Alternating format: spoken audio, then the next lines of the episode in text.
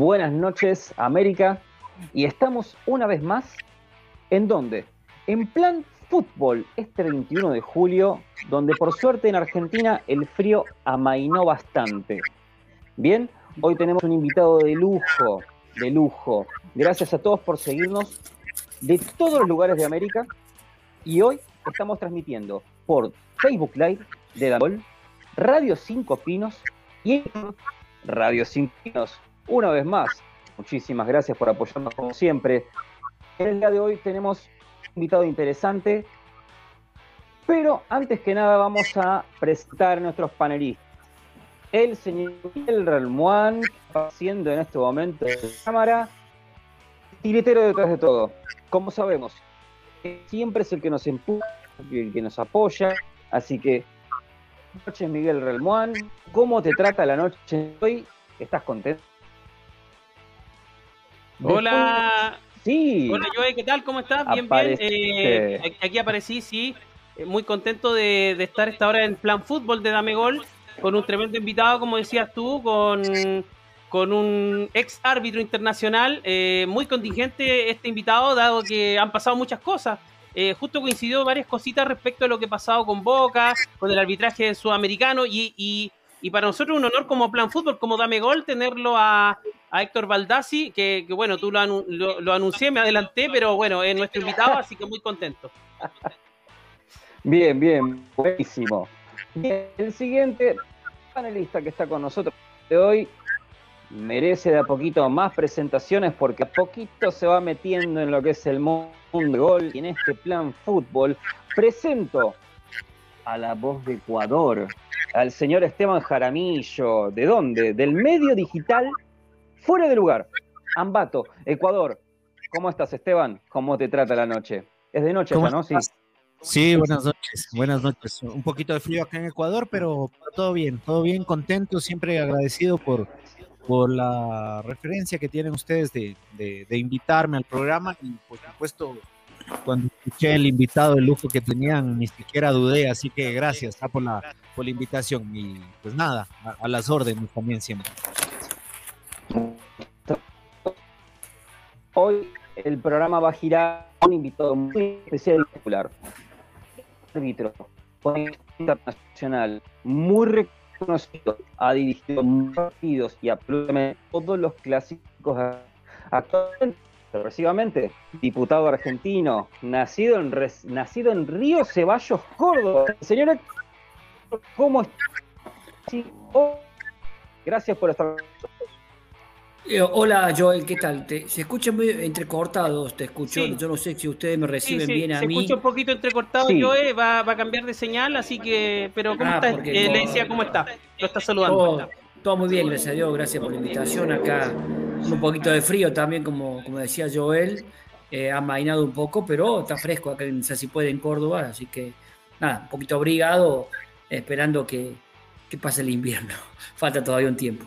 Pero todo muy bien, todo contento, todo feliz. Adelante de Joe con la primera pregunta para nuestro invitado. Bien, Héctor, te quiero hacer la primera pregunta en este día. ¿Cómo ve el arbitraje sudamericano el día de hoy? Porque muchos dicen que en un desempeño general hay una mano negra. ¿Es tan así como dicen? ¿La gente exagera? Eh, ¿Qué es lo que está? ¿Por qué hay tantas polémicas? No, a ver, eh, tenemos que remitirnos a la última Copa América. En la última Copa América se pudo ver un arbitraje sólido, un arbitraje sin grandes inconvenientes, donde hubo eh, partidos muy bien dirigidos. Eh, por eso es relativo lo que se dice con respecto al arbitraje sudamericano. Yo creo siempre que el arbitraje sudamericano tiene eh, materia prima, hay árbitros especialmente con mucha capacidad que le permite poder cada vez que van a Europa desarrollar una, tener una performance adecuada y acorde a las necesidades que pide el fútbol. Es más, hasta se luce mucho más que acá. Pero bueno, nada, es simplemente es esto, es decir, siempre hay árbitros importantes en Sudamérica, siempre va a estar saliendo árbitros que, que, nos van dejando bien parado a nivel sudamericano. Y sé, obviamente que también eso, eso, eso producto del trabajo, del esfuerzo, del compromiso, de cuestiones que tienen que ver con mejorar día a día el arbitraje. Ahora, si vos subestimas y no trabajas y, y pensás que todo va a salir bien sin, sin, aportar una cuota de trabajo o, de, o de, invertir en el arbitraje, estas cosas no se van a realizar y obviamente sí puede haber arbitraje que no van a ser los acordes, los esperados en un fútbol tan competitivo como el sudamericano. Héctor, eh, la siguiente pregunta, bueno, de, lo que, de la contingencia, lo que está pasando, se ha hablado mucho estos últimos días respecto a lo de, Boca Mineiro, Atlético Mineiro. Eh, viene cuestionadísimo eh, el arbitraje sudamericano, tanto en la Copa América como en, la, el retome de esta Copa Libertadores. por ahí se cuestiona la incorporación del VAR, eh, se, cuestiona también que Boca ha sido perjudicado eh, literalmente de, estas decisiones arbitrales que se han generado en estos dos partidos, tanto el de ida en la bombonera como de vuelta en, eh, en Belo Horizonte. ¿Cuál es tu percepción en general, en general, más allá de lo que pasó ayer del arbitraje sudamericano?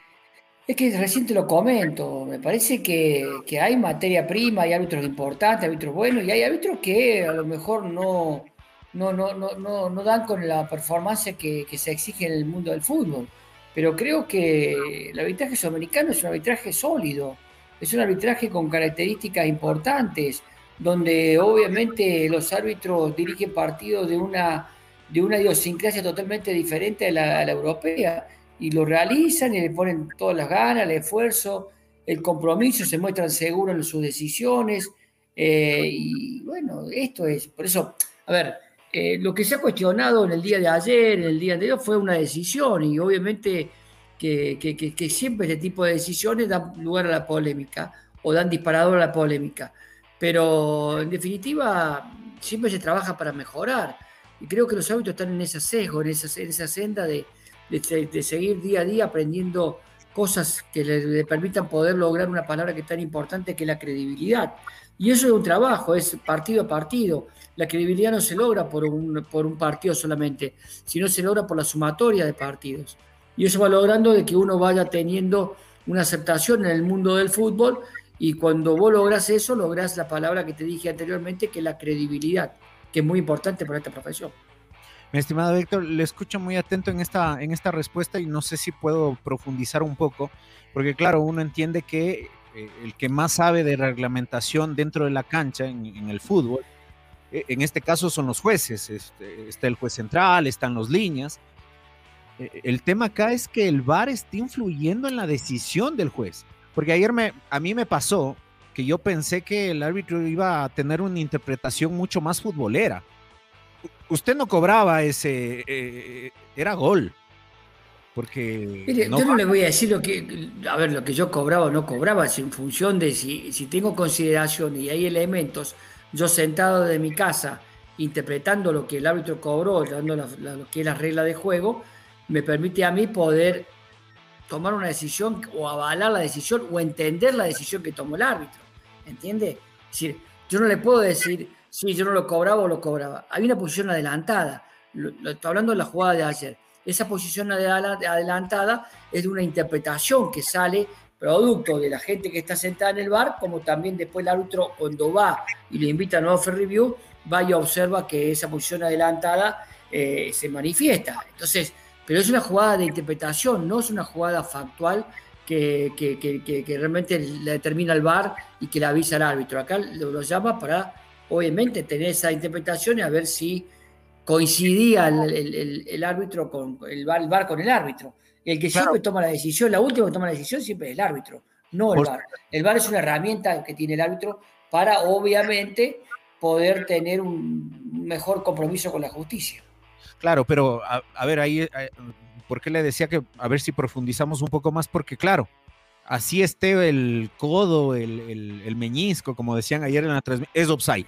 Hasta ahí estamos de acuerdo. Cualquier, cualquier parte del cuerpo, a excepción de la mano el brazo y parte del antebrazo, hasta, hasta acá, hasta la axila. Ah. ¿Entiendes? Todo eso, si eso está adelantado, si eso está adelantado, no vale. Ahora, en cambio, cualquier parte del cuerpo, a excepción de la que yo mencioné, es offside. por uno, por dos, por veinte, por un metro, no sé, eso no, no, no determina el centimetraje, determina que está en posición adelantada. No hay que cambiar eso, esa partecita, de, por ejemplo, ¿Y cómo la cambiamos? Dígame, está bueno el debate, porque habría que preguntar cómo la cambiamos, qué, qué, qué vamos a tomar. al menos reunir que decir, bueno, este, cambiemos ciertas eh, reglas, ¿no? Está bien, pero ¿cuál? Por, cuál la cambiamos? Es decir, si el, jugador está, está inclinado, si el jugador está inclinado así y los, y los tomamos como base únicamente los pies. Pero, ¿Entiendes lo que quiero decirle? sí, sí, pero Héctor, tomamos, eh, únicamente los pies. Si vos estás inclinado así, que ahí no, no vale. Ahí está habilitado. Ahora, si los pies están... Y el, no, te pasaste. Y no, pero vos, y sabes que siempre, perdóname, perdóname, vos cada vez que tengas que, relacionarte con una regla de juego o con un cambio, tenés que profundizar verdaderamente lo factual. Es decir, ¿cuál es el reglamento? Va a decir que si los pies que están sobre el, sobre el terreno de juego no están más adelantados que cualquier parte del cuerpo del defensor, bienvenido sea. Ahora, saquemos la, inclinación, saquemos la cabeza, saquemos la rodilla, todo ese tipo de cosas. No sé si soy claro, ¿entendés? sí, sí. Eh, eh, eh, creo que en Inglaterra se quería tratar de modificar ese tipo de, de el posición adelantada, manejarlo de esta manera. Por eso hablo, hablo de esto, de, saber de que, de que puede existir que se deje de lado, puede existir, no, se está evaluando tomar el offside únicamente de, sobre el terreno de juego, sobre los pies, en este caso del delantero. Claro, rebuscada, ¿no? Pero bueno, en todo caso... Ahora, ahora Esteban, eh, un poco de lo que decía eh, Héctor, eh, se hablaba de, hoy día se veía en, en algunos medios argentinos respecto a, la, a, las modificaciones que proponía Axel Wenger, que, que era modificar ciertas normas de, lo, de, la, de, de la posición de adelanto. Entonces, claro, entiendo mucho lo que dice Héctor, que finalmente la normativa es esa. Y por mucho que Boca haya estado muy en desacuerdo lo que pasó ayer en Brasil, eh, la decisión está bien tomada. O sea, entonces, eh, ¿dónde está la línea divisoria entre lo que es el error o la interpretación? O, lo, y más encima se agrega un ente que es el VAR, que, no estamos acostumbrados. Pero en cada claro, lo pasa que revisar, hay que hacer cinco goles y en cada revisada se demoran diez minutos. Ese es el tema. Bueno, lo que pasa es que ayer la jugada era muy fina. Era muy fino el A eso me voy. Eh, a eso, bueno, pero ¿sabes cómo se logra esto? Mira, vos fíjate. El único lugar de los que estamos, los tres que estamos, los cuatro que estamos charlando, no, los tres que estamos charlando de diferente nacionalidad, el único lugar donde se usa VAR es en Chile. En Ecuador no se usa y en Argentina no se usa. Entonces, ¿qué perdemos? Práctica. Porque el VAR es una práctica. El VAR es lo que, lo que realmente pasa en el VAR es tener seguridad en el uso de la herramienta. ¿Y, cuando, y cómo, cómo logras esa seguridad? Con práctica, con, muchos partidos que a vos te permitan poder analizar eh, el manejo rápido del bar. Eh, es como un piloto de avión. Un piloto de avión, cuando más horas de vuelo tenga, más conocimiento de la cabina, más seguridad, más, más, más, más confianza va a tener. El, el bar es exactamente lo mismo. ¿Entendés? Pero hay jugadas donde obviamente la precisión es más importante que el tiempo. Por eso a veces se tarda más, porque en esta jugada del día de ayer se requería una precisión a la hora del centimetraje. de, ver, el, de ver digamos, el, lugar donde estaba el jugador. Muy bien. Sí, eh, bueno, eh, ahora eh, de, lo que dice Héctor, una pregunta respecto a, a, si tú crees que existe falta de capacitación en Sudamérica respecto a, al VAR en sí o, están fallando las normas. Ahí está la discusión. Acá en Chile ha habido errores arbitrales. Colo Colo, por ejemplo, eh, tuvo que jugar una promoción para no descender a la B. Pero partido anterior con Cobresal no le cobran un penal clarísimo a, Maxi Falcón, un uruguayo, un defensa que se va al, al ataque y hay una plancha evidente eh, entonces, todas estas situaciones de fútbol nos no hacen recordar esas situaciones de cómo resuelven los árbitros. ¿Tú crees que falta capacitación o, nos adelantamos demasiado a, la incorporación del VAR a Sudamérica? No, no, yo no creo que esté haya adelantado la incorporación del VAR, porque es una herramienta que ya está en la regla de juego y está el protocolo, y me parece que todas las ligas y las más importantes de Europa ya lo utilizan, y creo que uno no puede estar eh, ajeno o o no permitiese usar la, regla de juego, el VAR, que es una que, que, reitero, apunta a la, a la regla de juego. Eh, la capacitación pasa por cada asociación y me parece que ahí es donde obviamente se trabaja, creo yo, quiero suponer que se trabaja, porque es una herramienta importante que le da, como te dije, al árbitro una ayuda, un acompañamiento ante un error claro y obvio. Entonces, eh, en ese tipo de cuestiones o en este tipo de, situaciones, creo que hay un trabajo, creo que hay un compromiso para seguir eh, permanentemente capacitándose, ¿viste? Pero te reitero, lo que también te capacita es la práctica, es la práctica diaria de todos los partidos que vos juegues en tu liga y que tengas VAR. Y eso es un acostumbramiento. Héctor, te quería hacer una consulta. En el día de ayer, bueno, la consulta va más que nada en el día de ayer con el partido entre Boca y Mineiro, donde hubo una trifulca, si no fue bastante, o sea, si no fue pocas veces vista, porque hoy en día hay televisores y cámaras en todos lados, eh, vimos una situación bastante delicada de los jugadores de Boca, eh, envueltos en una pelea de puños, con seguridad, marcos rojos, un fuego. Eh, sí, estoy tentado a preguntarte cómo hubieses reaccionado vos y cómo hubieses manejado esa situación. Y en este caso, ¿quiénes son los responsables de todo esto? ¿Hay un manejo de partido en todo esto? No, no, no. A ver, esto fue post partido, esto no fue durante el partido. Entonces el árbitro, a ver, ¿qué puede, puede informar si él estuvo cerca ahí algunos incidentes que se ocurrieron en la zona de vestuario? Pero Conmebol tiene gente, de, gente de seguridad que va a hacer un, un pormenorizado informe sobre la situación que ocurrió ayer. ¿Entendés?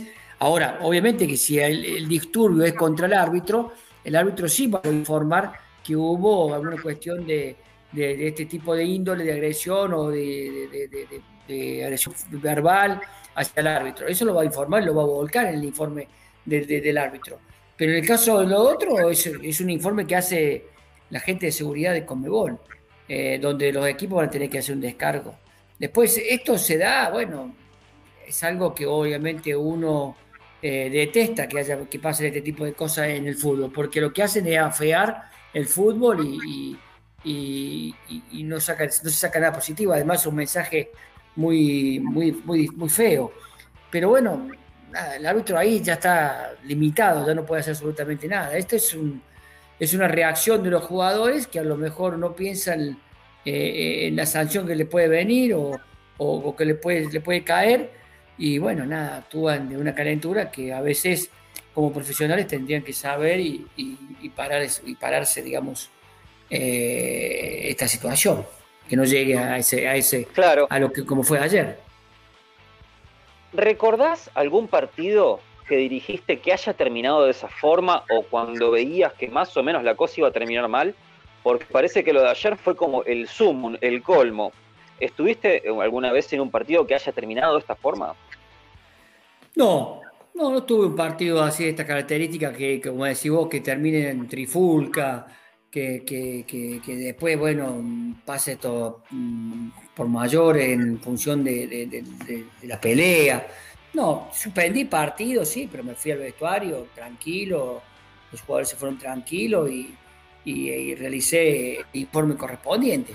Pero no, no, no, no, no, no, me tocó vivir una, una trifulca de estas, por suerte, gracias a Dios la capacitación debería ser eh, inmediata, ¿no? Porque estamos a puertas de que la gente regrese a los estadios. Eh, obviamente no están por el tema pandemia, porque ahí sería un poco grave la situación, ¿no? Más de lo que ya fue.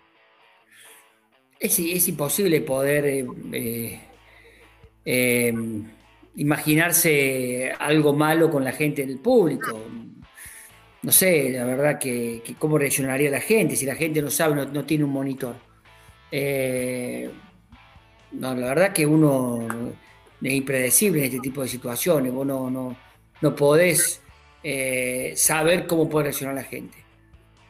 La verdad que no, no lo sé. Lo que sí de los árbitros, como dijiste vos, hay que tener mayor compromiso, mayor capacitación, porque el árbitro se va preparando todos los días y esa capacitación le va a llevar para darle, como te dije, seguridad, le va a dar garantía a él, le va a dar eh, conocimiento.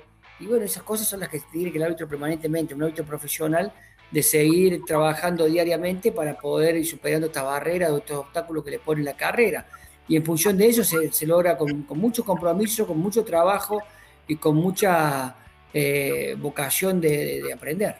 Claro, y, también al periodismo, ¿ah? también debemos aprender, o sea, conocer más, porque hoy hay que educar en este sentido. Sí, bien, bien. Me parece que el periodismo debería saber cómo es el mecanismo o el uso del bar. Y eso, pero, pero también, pero pasa por una cuestión también a lo mejor de incentivación de parte del periodismo y también de que el arbitraje se abra para explicar el periodismo e, e invitar al periodismo a que venga a hacer sus preguntas, como usted está haciendo un reportaje acá, sentarse en una mesa y decir, bueno, ¿cómo funciona el bar? ¿Qué, qué, qué, qué cómo, cómo, el bar toma todas las imágenes? ¿Qué, ¿Qué, tiene que hacer el árbitro? ¿El bar cómo trabaja? Eh, todo ese tipo de situaciones. Una charla profunda para que haya un conocimiento. Y después, obviamente, que el bar no es infalible. El bar tiene sus cosas, el bar, pero que el bar lo maneja gente. Ustedes se preguntaron por qué llega el bar al, fútbol. Primero porque uso de la tecnología. Pero cuando ustedes eh, veían televisión o, eran periodistas de televisión, eh, ¿qué hace el que, está, el director que maneja la televisión? Enseguida le pasa las imágenes de alguna jugada polémica al periodista y al relator.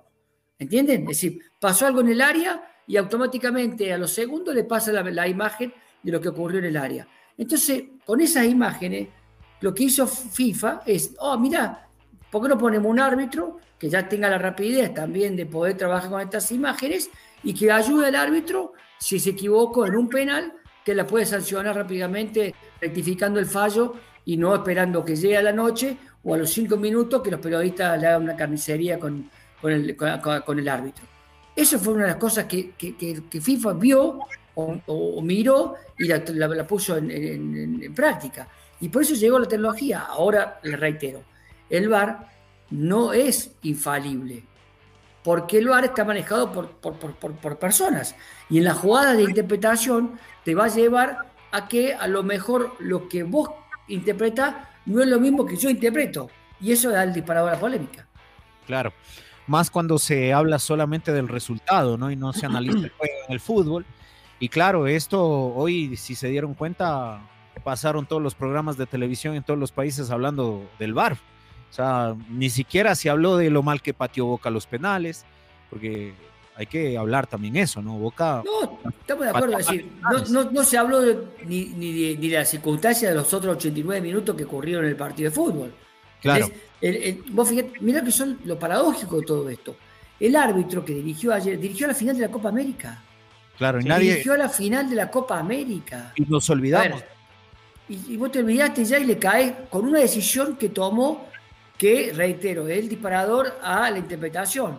Eh, después, durante los otros 89 minutos, estuvo bien el árbitro porque tuvo control de juego, amonestó correctamente, no tuvo otra incidencia de área penal, pues si fue falta o no fue falta. Todo ese tipo de cosas, el árbitro tuvo una acertada, eh, acertada noche.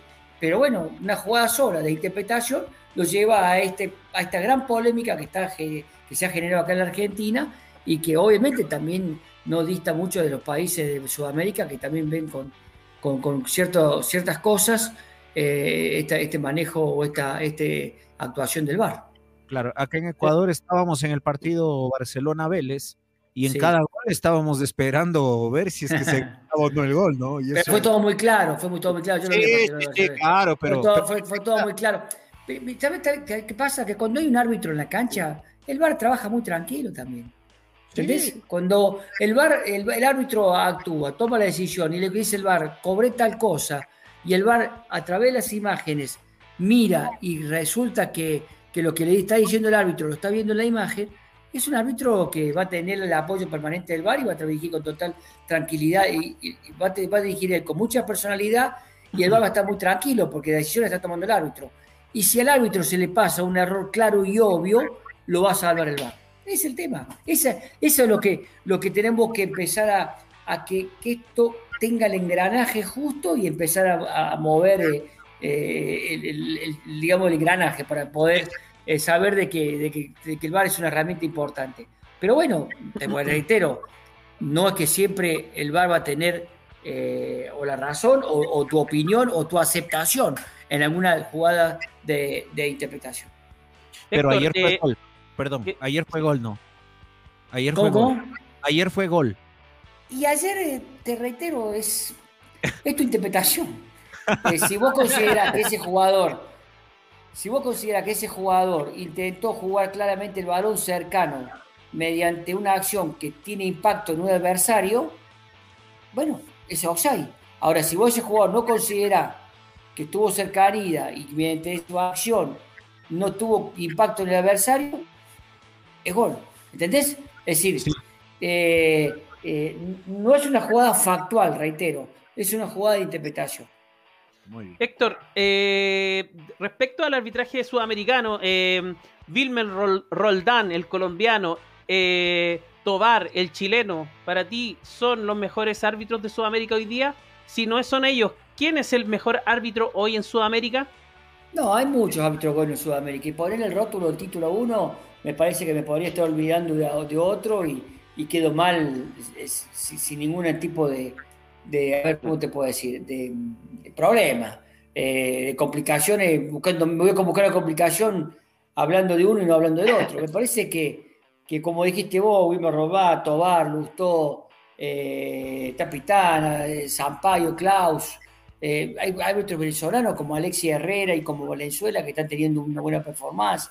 En Ecuador un árbitro, hay otros jóvenes como, como Guillermo Guerrero que tiene futuro, pero hay que trabajarlo, hay que, obviamente, que todo eso, cuando vos ves materia prima o ves eh, eh, capacidades, hay que trabajarla, hay que pulirla, hay que trabajar los defectos, potenciar las virtudes. Y eso es un trabajo que se hace en el arbitraje. ¿Entiendes? No, no, el árbitro no es que realmente llega como árbitro, agarra el silbato, el pito, va, toca y se va a la casa. También hay un seguimiento, hay, hay una autocrítica, eh, hay, un trabajo que, a lo mejor silenciosamente no se ve, pero que, lleva a que el árbitro vaya mejorando día a día. Porque también tenés que saber que las personas que lo capacitan o las personas que lo guían o que lo están observando, tienen que transmitirle con total sinceridad o algún error eh, o algún cambio que tiene que mejorar o cosas de ese tipo. Y es el, es el, por eso el árbitro aprende todos los partidos, aprende algo nuevo. No es que todos los partidos son iguales, porque te imaginas si los partidos fueran todos iguales, pon una computadora y que la dirige la computadora o un robot.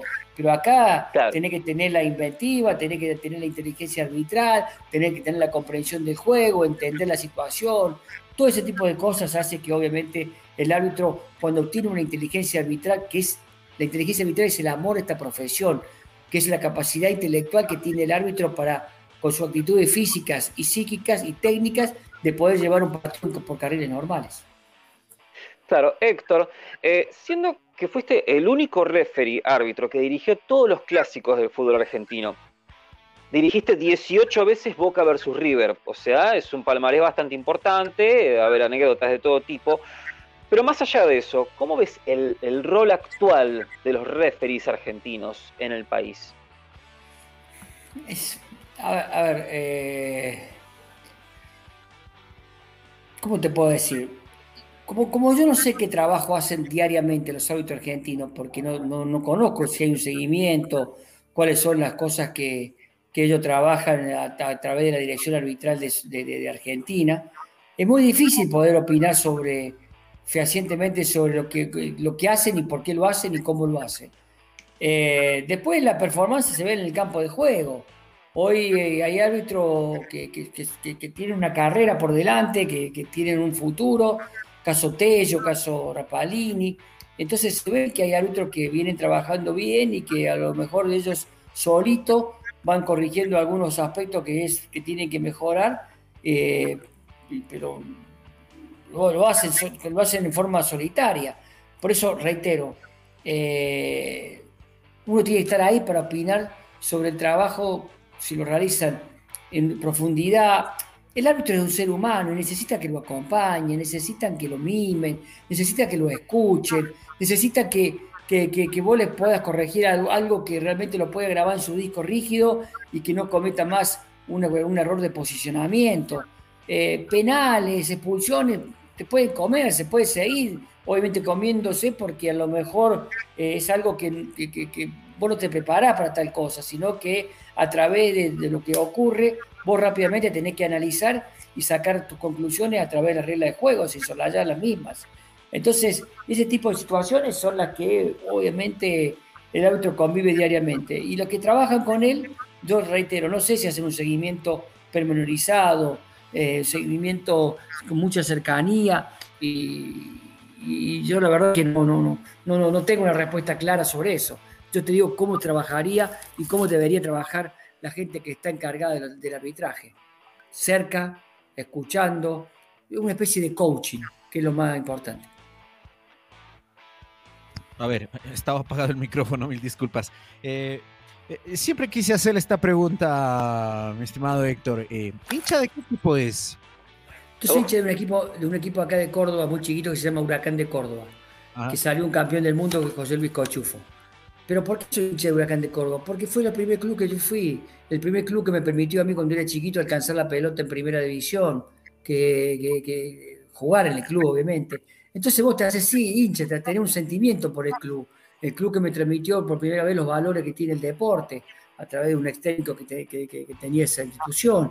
Entonces, todo ese tipo de cosas hace que obviamente uno tenga un reconocimiento y tenga un amor especial por ese club que no es que me vio nacer, pero fue el primer club que fui y que me dio la identidad como, como un hincha, que me dio el apoyo y el acompañamiento para crecer eh, a través de los valores, como te decía, del deporte, eh, esos valores que, que, realmente afrontar después en la vida, en la vida diaria.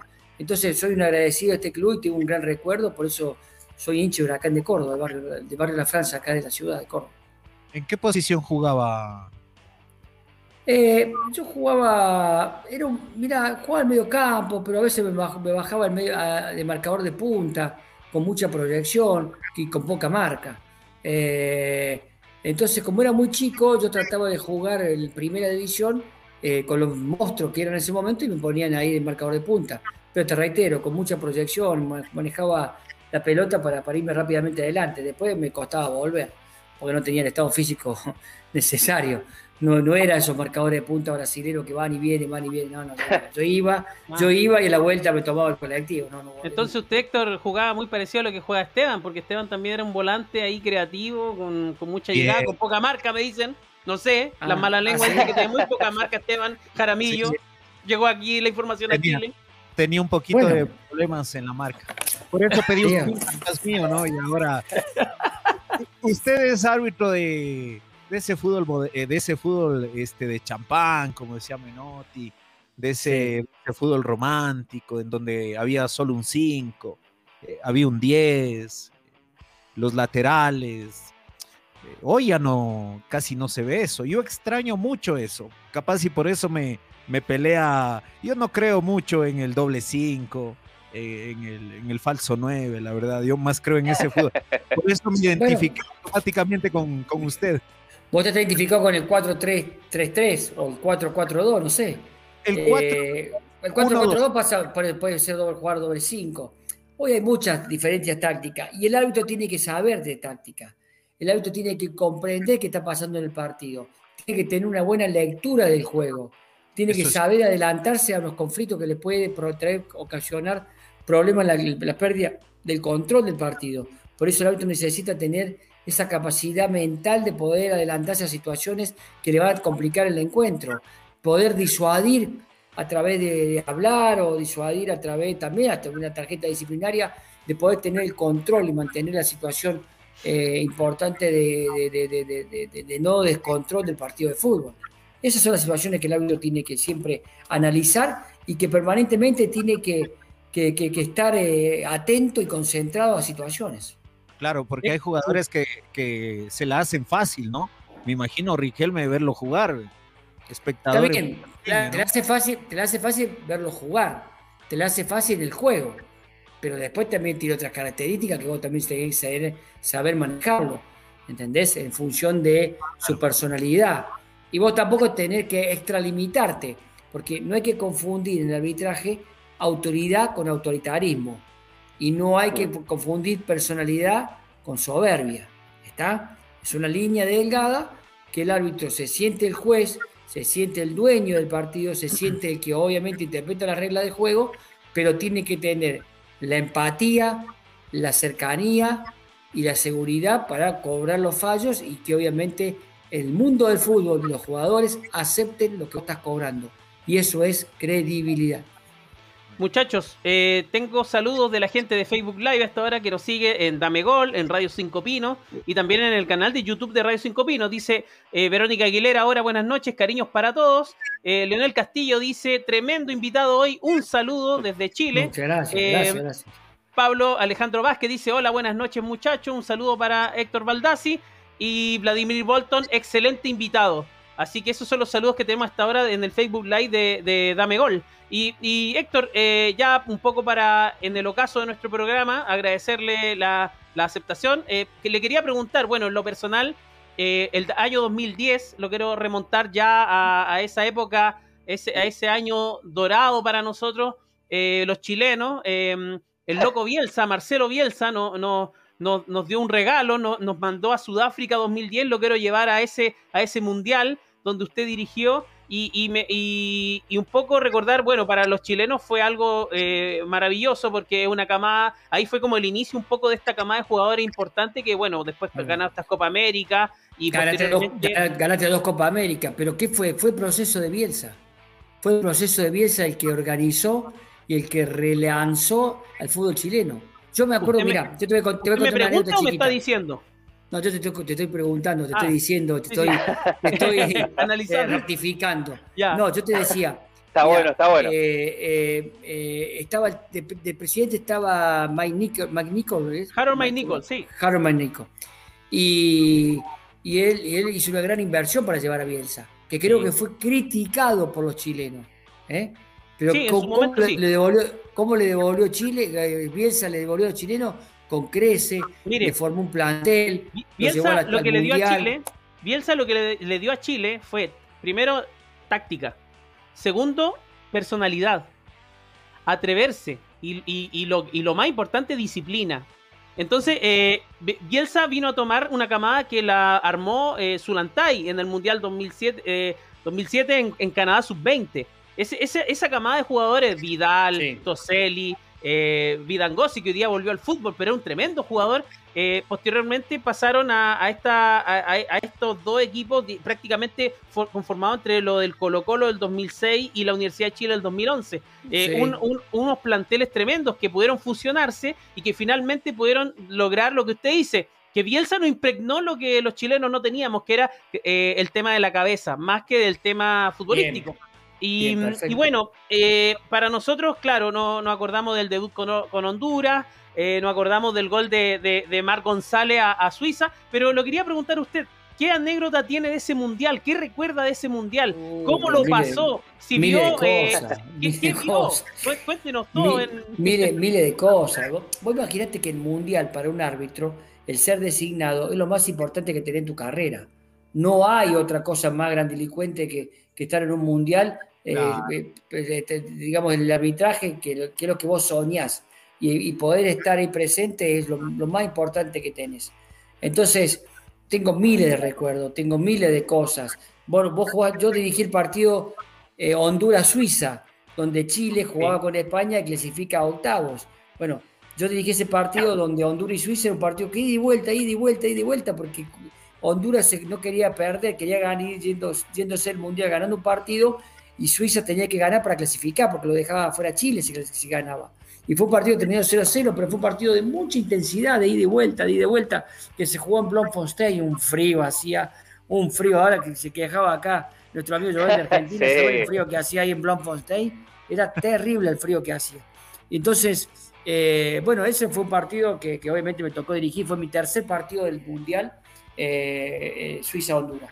Y recuerdo cosas siempre todo muy lindo, porque desde que vos llegué, yo llegué un primero de julio allá, con la emoción y la sensación de que había hecho las cosas lo mejor posible para estar en un mundial. Y obviamente cuando llegás ahí lo que querés es dirigir un partido, dos partidos. Y bueno, FIFA te da el primer partido, te lo regala, te dice ganes el segundo. Por haber llegado acá le damos este partido, entonces me tocó dirigir Serbia-Gana, donde después pasé a dirigir Holanda-Japón, Suiza-Honduras y terminé con España-Portugal. Entonces, cosas que realmente fue una satisfacción porque fui uno de los hábitos que más partidos dirigió en ese Mundial 2010, pero más allá de todo eso es lo significado que tiene estar en un país anfitrión, en un país donde todo el mes y pico se respira fútbol, se desayuna, se almuerza, se merienda y se cena fútbol. Entonces, lo único que hace es pegarle con la pelota, con la, va cabeceando así la pelota, es decir, porque todo el mundo, toda la gente se, se enarbola en lo que es una pelota de fútbol y, y se vive una emoción muy, muy, muy grande. Bien, bueno, tuvimos un programa bastante interesante en el día de hoy, por suerte con anécdotas, bien ameno, bien preciso, abarcamos varias cosas, lugares pantanosos, complicados, estamos en una época de mucho... Y porque son temas de y porque son temas complicados del bar, de los referees, la gente habla mucho en las redes, en, los diarios, se debaten muchas cosas con respecto a eso, mismo en la calle también, que hablan de los arbitrajes constantemente. Entonces a veces uno quiere ver si están así, están verdad, los jugadores hacen su parte, el periodismo mete su, su pezuña también ahí, porque hay periodismo y periodismo, hay un poquito de todo. pero bueno, está pero está en todo su derecho. Mira, mientras vos no ponga en duda la honorabilidad, está, está todo tu derecho. Ahora, si, si ponemos en duda la honorabilidad, o, como dijo Boca hoy, malintencionado, el comunicado que hizo malintencionado y, y que era malicioso y malintencionado, me parece que no son términos adecuados, porque vos dejas un velo de, de, mucha sospecha. Entonces, si vos sabés algo, tenés algo, bueno, denuncialo, se investigue. Pero ¿Eh? Héctor, ahí hace el comunicado, me imagino, los abogados de, Boca también, ¿ah? Sí, bueno, está bien, por eso que se atengan a las consecuencias, me parece que, que no, no, es lo oportuno. En no, claro, no es lo oportuno en el arbitraje, digamos, eh, eh, en, lo que es el, fútbol, porque si, si, si hay algo de eso, creo que todos los que estamos metidos en el fútbol no queremos que eso ocurra. Queremos un fútbol transparente, un fútbol que se cometan los, mejor, los menos errores posibles, pero, viste, queremos eh, realmente eh, un fútbol que, sea digno. El, folclore del fútbol, como yo decía al principio, ¿no? Esa, yo, yo, si era árbitro, yo, yo daba ese gol, la verdad le digo. Bueno, está eh, bien, pero tenés, tenés, elementos y tenés consideraciones para dar el gol. ¿Entendés? Es que, Esteban es muy boquense, Esteban muy boquense. No, más allá No, Dios. No, no, no. No, yo me. A ver, no, pasa yo me saco la camiseta para, hablarlo. Ahora. No, es que, es que tenemos que ser. ¿Sabes qué? Cuando vos sos ecuánime a la hora de, de, hacer una, observación o hacer un análisis, te van a creer siempre. Y entonces eso es importante porque con, sacate, te, te despojas la camiseta y hacer los análisis correspondientes por el bien del fútbol. Entonces, eso es lo que se logra también en el arbitraje, en el periodismo, la credibilidad. Porque la credibilidad es algo que se logra en, todo, en toda tu profesión.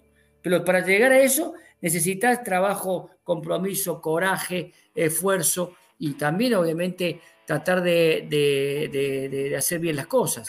Yo digo que la inteligencia es el don que nos regala Dios y la naturaleza a cada ser humano.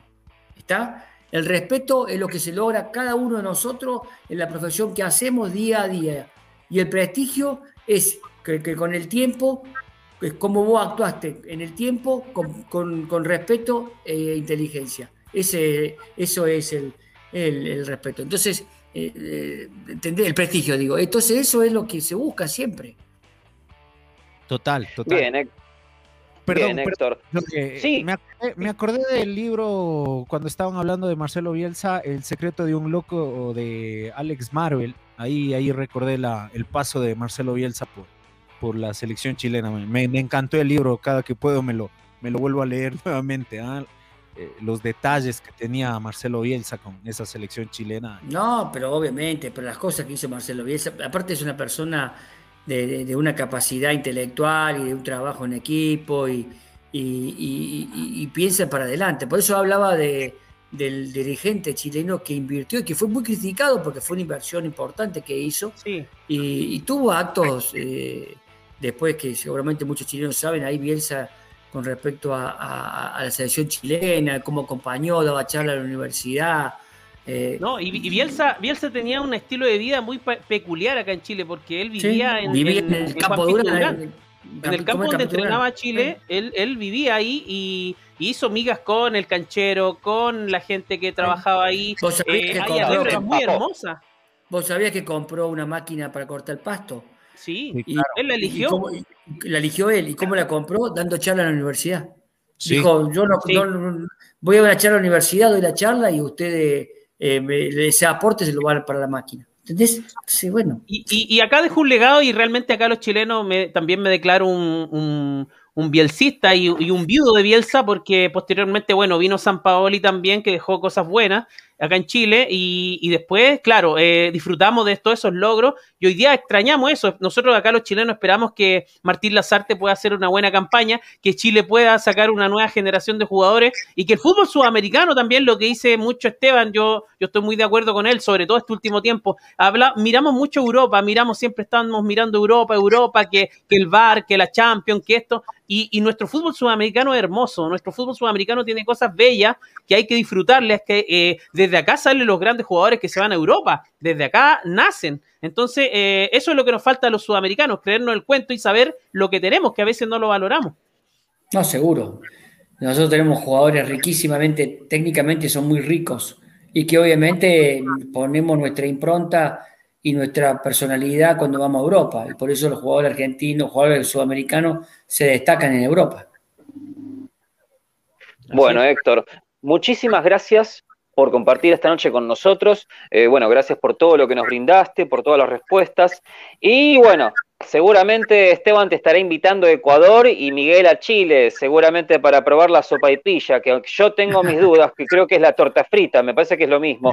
Así que muchísimas gracias por tenernos, eh, tenerte acá con nosotros. Eh, fue muy bueno, lo, valoro muchísimo. Queda, queda corta, queda corta. Queda corta porque si podemos charlar, podemos charlar de anécdotas pero, sobre Pero si hablamos de las anécdotas. Lo, eh, Héctor, lo vamos a invitar nuevamente, así que queda de cajón que en unos par de meses más eh, nos podemos juntar acá. Dale, te, tomo la palabra. Te tomo y, y, lo otro, bueno, acá eh, nosotros hemos tenido grandes invitados, usted es uno de ellos, y bueno, yo lo dejo invitado acá a mi comuna, San Bernardo. A, cuando termine la pandemia, antes por Chile, lo vamos a invitar acá a comer unos ricos mariscos. Eh, un buen asado y hablar de fútbol, que esa es la gracia, hablar de fútbol, que nos encanta. No te quepa duda, no te quepa duda que eso es lo, más lindo que hay y lo que nos une, porque todos nos gusta la redonda, todos nos gusta tener la posibilidad de poder opinar sobre el fútbol, que es la pasión y el deporte más lindo del mundo. y en Ecuador, y en Ecuador pronto vamos a estar por allá, que se tranquilo. No, cuando venga, cuando venga Ecuador, pero, me estamos ahí, estamos ahí con en algunas cositas que vamos a hacer con la federación.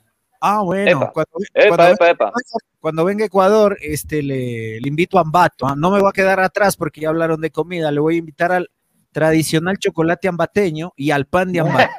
Muy bien, ahí está. En la federación, ¿qué tal es el, el pan de Ambato? Y le, le mandan a traer ese rato. Por eso Perfecto. cuando venga. Ahí, ahí, estaremos. Bueno, chao chicos. Muchísimas gracias, Héctor. Buenas noches. Chao, chao. Buenas noches. Suerte. Bueno, esto ha sido Plan Fútbol en la noche del día de hoy. Miguel Relmuán, muchísimas gracias por acompañarnos esta noche, gracias por estar con nosotros, gracias por tus comentarios incisivos, como dardos, saliendo de tus ojos. Este, gracias, gracias en serio. No, gracias a ti, Joe, un excelente invitado, también a Esteban que nos acompañó en esta ocasión en, en Plan Fútbol, un placer. Eh, hablamos de, de, lo que nos gusta, del arbitraje sudamericano, del VAR, de, de la evaluación de los árbitros en Sudamérica y, y bueno, con, un, con anécdotas también hasta del Loco Bielsa y del 2010 del Mundial, así que muy entretenido todo y espero que a la gente también le haya gustado. Y, no olviden que este programa va a terminar en podcast, va a estar en podcast disponible en unos minutos más eh, por Spotify, por Anchor, por todas las plataformas de podcast que existen eh, con Plan Fútbol de Dame Gol. Así que un fuerte abrazo, Joe, para ti y toda la República Argentina. Muchísimas gracias. Héctor, Héctor Jaramillo, la voz, Esteban Jaramillo, perdón, me quedé con Héctor Baldassi, la voz de Ecuador. Muchísimas gracias por estar acá con nosotros y espero que esto sea seguido, ¿eh? porque yo quiero conocer más cosas. Me gusta cómo tirás, me gusta cómo preguntás, agarrás como el Rottweiler y no soltás. Eso está bueno, eso me gusta, ¿eh? Eso me gusta. Esa es la polémica que sabía que tenías metida ahí adentro. Así que muchísimas gracias por estar con nosotros esta noche. Gracias, eh, Joey. Yo agradecido siempre contigo, con Miguel, por la invitación. Un gusto, un gusto estar siempre con ustedes y cuando, cuando lo deseen, estamos acá presentes. Y claro, lo de, lo, de la polémica me encanta, me encanta. Siempre, siempre, siempre con respeto, ¿no? Porque a veces hay que cuestionar algunas cosas que nos dicen, ¿no? No todo es verdad y ahí hay que cuestionar, hay que cuestionar algunas cosas. Buenísimo, muchas gracias. Miguel sabe, Miguel sabe que eh, hace mucho la evaluación en base al resultado. Entonces ahí le peleo yo siempre. Gracias. Le gusta, le gusta, le gusta meter el dedo ahí donde duele. Eso me gusta, eso me gusta. Un saludo muy grande también a la gente de Ambato y ya voy a encargar el chocolate de Ambato, que no sé, que tendrá, que se, debe, tener algo, debe tener algo extraño y místico ahí adentro. Así que un saludo muy, un saludo muy grande a toda la gente de Ambato. Y como todos ustedes saben, Dame Gol, Plan Fútbol está por la plataforma Facebook Live, por Radio 5 Pinos, por Dame Gol América y Radio 5 Pinos en YouTube. Así que, como siempre, una vez más, este miércoles, para el próximo Plan Fútbol. Y muchísimas gracias a todos los oyentes. Saludos con muchas manos juntas. Adiós y buenas noches. Chao, chao, chao. con el frío. Chau. Chao, Esteban. Chao, chicos, pórtense bien.